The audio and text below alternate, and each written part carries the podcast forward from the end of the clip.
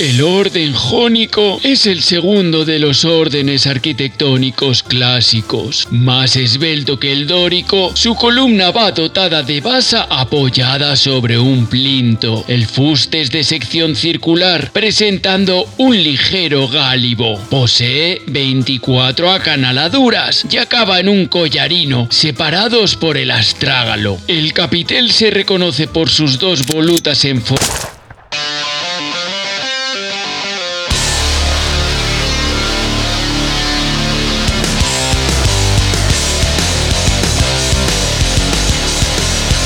Hombre, pero ¿quién está aquí? Tú, ni más ni menos. Y yo también. Lo Visinier. Mira que me interesan cosas, demasiadas. Las relaciones imposibles trigonométricas, la filosofía existencial de Milán Kundera, el pensamiento hipocrático, que los estoicos mm, ya están muy vistos, la modernización del sistema carcelario, por qué los bioactivos de la cúrcuma alivian el malestar estomacal, porque este chiste es el mejor chiste del mundo.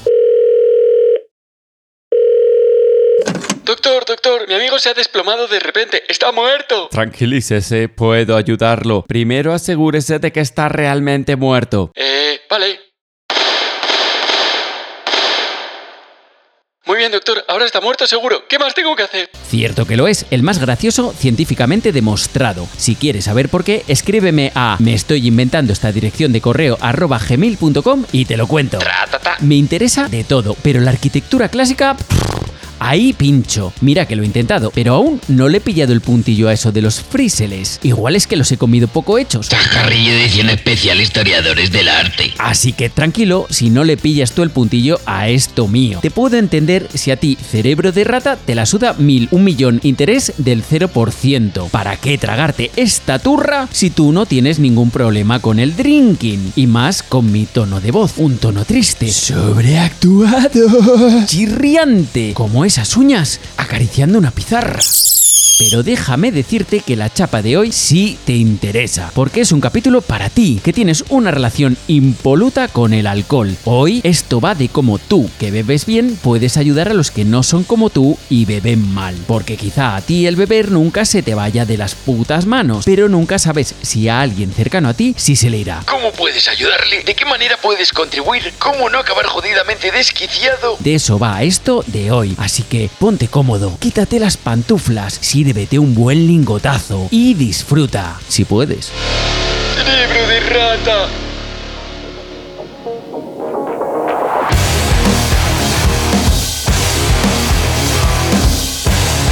Lo de hoy es tema serio, a ver cómo coño lo encajo en la guasa. Voy a sudar. Es serio porque el que está al lado del alcohólico es un sufridor pasivo, como el que sufre de almorranas. Quizá no hizo nada por merecerlas, pero ahí las tiene jodiendo. Es complicado ver cómo alguien a quien quiere se destroza la vida traguito a traguito. Es complicado ver cómo pierde la vida social, el trabajo, la salud, cómo miente y busca el alcohol. Como un gorrino busca trufas. Más complicado es si además no tienes ni pajolera idea de cómo echar un cable ahí. Por ejemplo, mucha gente lo que hace es esconder el alcohol, quitárselo al alcohólico. ¡Oh no! Cuando el alcoholismo severo es una adicción que solo debe ser cortada por un médico. Básicamente porque privar de alcohol al alcohólico empedernido puede derivar en un delirium tremens y la muerte. Sí, el mono mata. ¡Mono con pistolas! El que convive y acompaña al alcohólico puede ayudar o arruinar. Vamos a poner el foco en conseguirlo de ayudar, porque para arruinar la vida y las miserias se bastan y se sobran.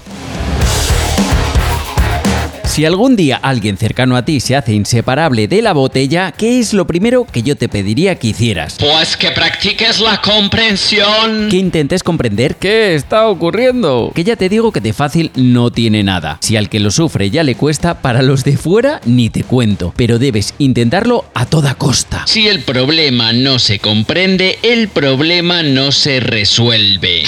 Tatuaje. Si detectas que alguien puede estar teniendo deslices malévolos con el alcohol, ante todo, entiende que no está haciendo lo que él quiere. Es una enfermedad, recuérdalo, y te zombifica. Una enfermedad que, entre otras cosas, te hace mentir. No porque se quiera, sino porque uno no sabe lo que le pasa. Ergo, no sabe cómo explicarlo. Ergo, empieza a ocultarlo. Sobre todo cuando existe este estigma social de culpabilización. Bebes porque te sale de las pelotas, Francisco. Es lógica pura y básica. Hay que entender por qué este comportamiento. Entenderlo, no confrontarlo. Un alcohólico es alguien herido. Herido por la enfermedad, por el miedo, las dudas, el estigma. Si lo atacas, se esconderá más, mentirá más, beberá más. Uno se tiene que acercar como el que se acerca a un perro asustado. Muy tranquilo, muy despacio y con toda la paciencia del mundo. ¿Qué más? ¿Qué más? Tienes que intentar perdonar todo lo que puedas. Ego te absolvo. Es jodido de cojones, pero muy necesario si se quiere ayudar y no torpedear. El alcohólico se hará responsable de sus actos en el proceso de curación, no lo dudes, pero no porque alguien le eche en cara sus cagadas. Si le culpas intensamente por sus actos, duplicas el problema, porque el bebedor potentón, créeme, se culpa por hacerlo. Es parte de la tortura, no solo estás atrapado, también te sientes paradójicamente culpable de algo de lo que eres más bien inocente. A ver, algo de responsabilidad tienes. No te han cogido entre tres rumanos y te han volcado las botellas garganta abajo. Tú eres el que decidió beber en un principio, pero hay un punto en el que ya no es tanto decisión tuya. Aunque tú sientas que sí, que es donde está la trampa de todo este embrollo. La clave, el kid de la cuestión. Eh, pues no, el otro día uno y me dice el clic de la cuestión. Cuando te hace ese clic en el cerebro, tú pierdes el control. Como no sabes que eso es precisamente la enfermedad, te culpas por no controlar. Círculo mental vicioso. Peor que tener pensamientos húmedos con tu hermana. Culpa a raudales. ¿Y qué se hace muchas ocasiones para soportarla? ¿Qué hará un alcohólico para paliar algo que le atormenta? Beber más. Beber para olvidar de toda la vida de Dios. ¿Y Dios qué dice? Perdónalos porque no saben lo que hacen. Joder, la respuesta lleva en la Biblia más de 2000 años, que me creo yo moderno, y San Pedro ya escuchaba trap. Huela pero grullada, pero lo suelto igual. Anima, da ánimos, insufla coraje, brío, confianza. Dile que confías en sus capacidades, en su entereza. Dile que menos la muerte, todo tiene solución. Y lo de la tostada cayendo por el lado de la mantequilla. Cuando te despegas de la botella, sientes mucho miedo, muchas dudas. El alcohol está por todos lados y vives con el temor de ceder en cualquier momento. Esa sensación de un francotirador apuntándote a la nuca. Es una angustia permanente y aguda y solitaria. Dar ánimo y apoyo es, de alguna manera, ayudar a soportar esa angustia, repartir el peso del miedo. En resumen, conviértete en un speech motivacional de mierda andante. Tampoco le mientas y le digas que es un camino de rosas porque no lo es. Debéis asumir que va a ser largo. Más largo que un día sin pan. Netflix. Un alcohólico lucha contra el alcohol para siempre y eso agota. Es una reyerta perpetua y crónica. Una enfermedad que te obliga a estar siempre en el ring. Al principio es muy intenso. Luego, poco a poco, la intensidad del combate se reduce. Tu miedo disminuye, la tentación se disipa y la pelea la gobiernas tú. No se vuelve más fácil, tú te vuelves más fuerte. Extraído del manual del perfecto crossfitero. Hay que mantenerse firme siempre, pero sobre todo al principio. Cuanto más sepamos esto de antemano, mejor encararemos el reto. Cuanto más unidos estéis desde el primer momento, más probabilidad de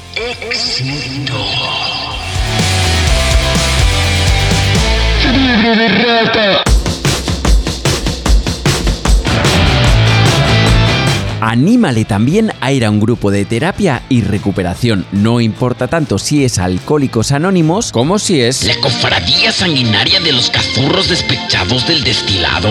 Lo importante es la pertenencia a un grupo. Además de sentir comprensión y poder hablar con gente a la que le pasa lo mismo, las personas tendemos a adquirir compromisos para con los demás. Podemos fallarnos a nosotros mismos, pero fallar al de enfrente con sus esperanzas depositadas en nosotros ya cuesta más. Es esa idea de que nos esforzamos el doble cuando alguien nos mira, la presión del público. Somos entes sociales y buscamos el reconocimiento ajeno.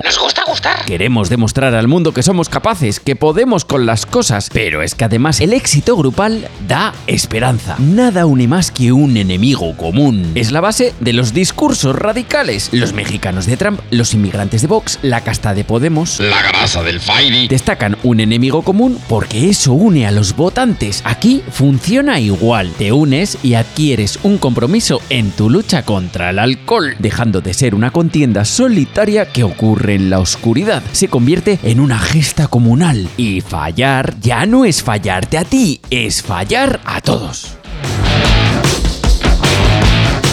Hablad del problema con naturalidad. No le concedáis un carácter especial, no le deis ese privilegio a la enfermedad, porque es otorgarle poder. Acrecentar el estigma. Vence tu puta vergüenza y que esto forme parte de la conversación cotidiana. Si lo hablas cotidiano, lo vuelves cotidiano. Chúpate esa, Mr. Wonderful. Despojas al dilema de autoridad, porque esto te pasa como te pasan otras cosas, ya está, sin más. Ocurre, vaya mierda, vamos a por ello, listo. ¿Es fácil? Pues no, yo lo pasé mal, hice cosas malas, hice mal a la gente y hay cosas que me cuesta la hostia perdonarme, que me hacen sentir como un pestilente pedazo de estiércol. Pero joder, lo hecho, hecho está. Esta mierda ya me ha jodido bastante. No le voy a dar encima el privilegio de ser tabú. ¿Qué coño? Al revés, vamos pa'lante. Aprietas dientes y tiras y lo hablas como hablas de que las alcachofas suben en bolsa. Cuanto menos misterioso y secreto sea entre vosotros, mejor. Cuando callas insinúas la rareza. Cuando no mencionas algo parece que es porque es importante y no, cojones. Resta la importancia porque así le restas poder. Háblalo, porque hablar normaliza y cuando normalizas desmitificas, lo conviertes en mundano y manejable hasta poder reírte de ello. Y cuando te ríes de algo, por muy jodido que sea, ya no está por encima de ti. ¿Por qué coño te crees que hago este podcast si no? Esta la dejo un rato que mira cómo quema.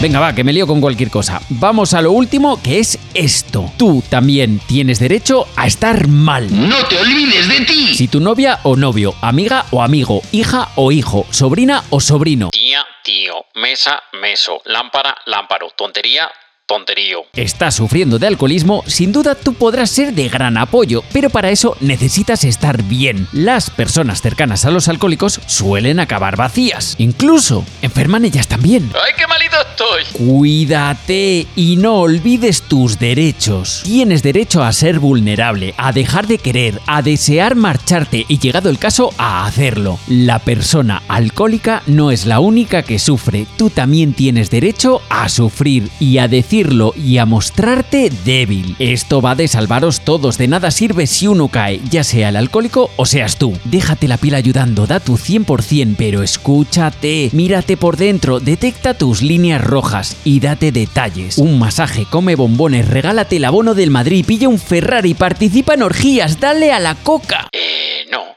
claro que no. Pero te lo has planteado, ¿eh?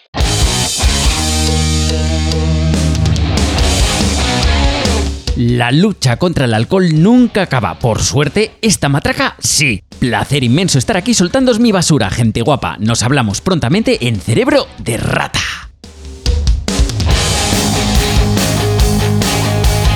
Cerebro de Rata, un podcast en el que jamás se usarán las palabras argamasa, estulticia o Terelu Campos.